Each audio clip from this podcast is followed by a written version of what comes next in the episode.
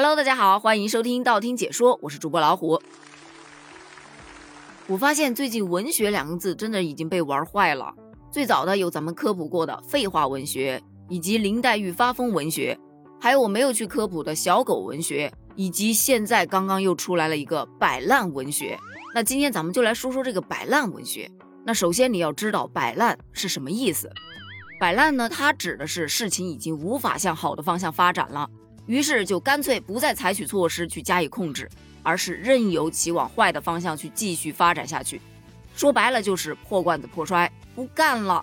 那这种态度呢，在很多人眼里是对生活认输了，说白了就是放弃了。但对于另一群人来说，他可能是放松了，接受现实了。那摆烂文学的出现啊，对于很多人来说就变成了另一种方式，那就是对生活的吐槽。这个吐槽能有多精彩呢？咱们现在来分享一下，做事啊一定要三思而后行，能不能不做？能不能明天再做？能不能交给别人做？我反正听到这一句的时候，我觉得哇哦，这句说的太有道理了。那当然，如果结果都是不能，还不是得自己硬着头皮去做？事情做不完的话，就明天再做吧。运气好的话，明天也许就不用做了。你看看这句，其实也挺有道理的呀。这没准是在反向的劝大家不要加班，身体是第一位的。以前别人骂我废物，我会很生气；现在别人骂我废物，哼，你看人真准。你看，这个就是自我调侃嘛。只要我能自黑，别人就黑不到我，这是高人呐。我的目标永远是得过且过。你想想，现在有多少人爱斤斤计较啊？能够事事保持得过且过，是多么难得的一件事儿。世上无难事，只要肯放弃。看见没有？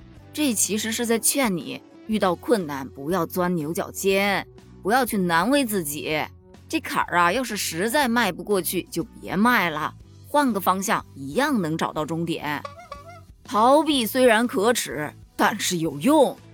这是不是在劝我们？遇到自己无法面对的事情，该低头的时候还是得低头的。以前我一直劝自己一定要走出舒适圈，现在我每天都在告诉自己要努力的扩大舒适圈。看见没有？扩大舒适圈是需要努力的。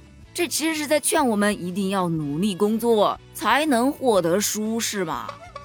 周五到了，禁止加油，禁止努力，禁止奋斗，望周知。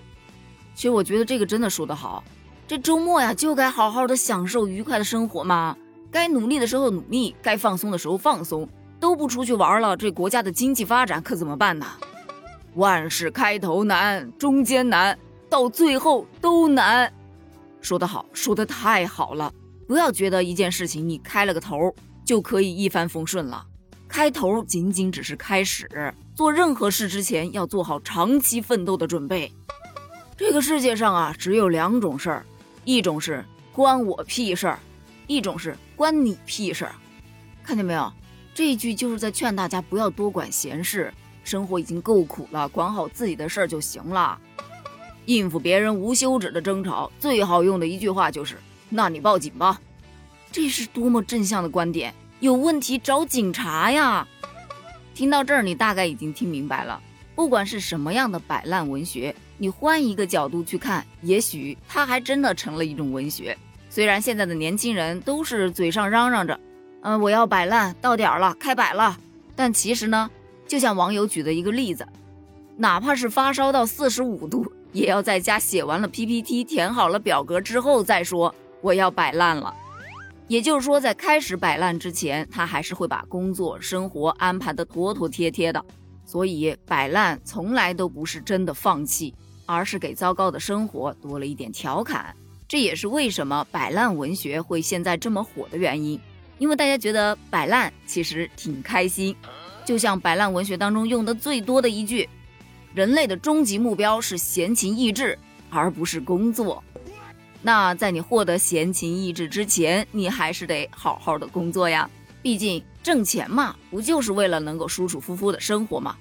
那当然，在你努力工作的时候，如果觉得身心俱疲，偶尔学会摆烂一下，也不失为一种放松的方式哦。好了，那关于摆烂文学，你有什么想聊的吗？欢迎在评论区留言哦。